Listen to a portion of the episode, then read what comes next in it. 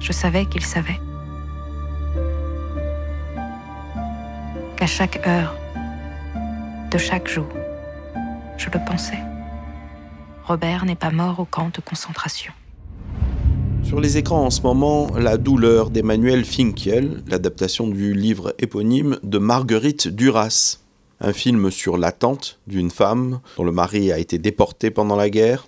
Une femme prête à tout pour le sortir de là. Vous êtes la femme dentelle Oui, c'est ça. J'ai rencontré le flic qui a arrêté Robert. Pardon. Le salaud de la Gestapo. Je suis très flatté d'être assis à la même table qu'un écrivain. Je ne suis pas ici pour parler littérature, vous le savez bien. Je suis là pour parler de mon mari. Pour votre colis, je vais voir ce que je peux faire. Merci. C'est Mélanie Thierry qui incarne magnifiquement cette femme en souffrance et qui côtoie un Benoît Magimel qui, lui, joue le rôle d'un gestapiste français nommé Rabier.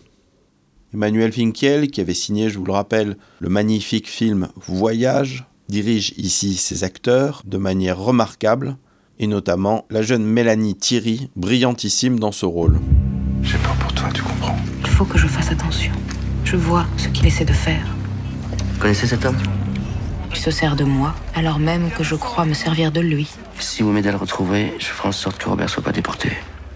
Comment ça déporter Un film qui ne fait pas l'économie de la complexité, de l'ambiguïté de la période et des personnages, en faisant cohabiter à l'écran tout et son contraire, en utilisant notamment les flous et la voix off.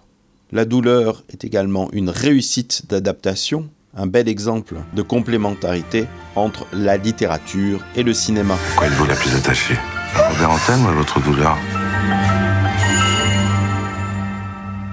La douleur d'Emmanuel Finkiel, un film à voir absolument.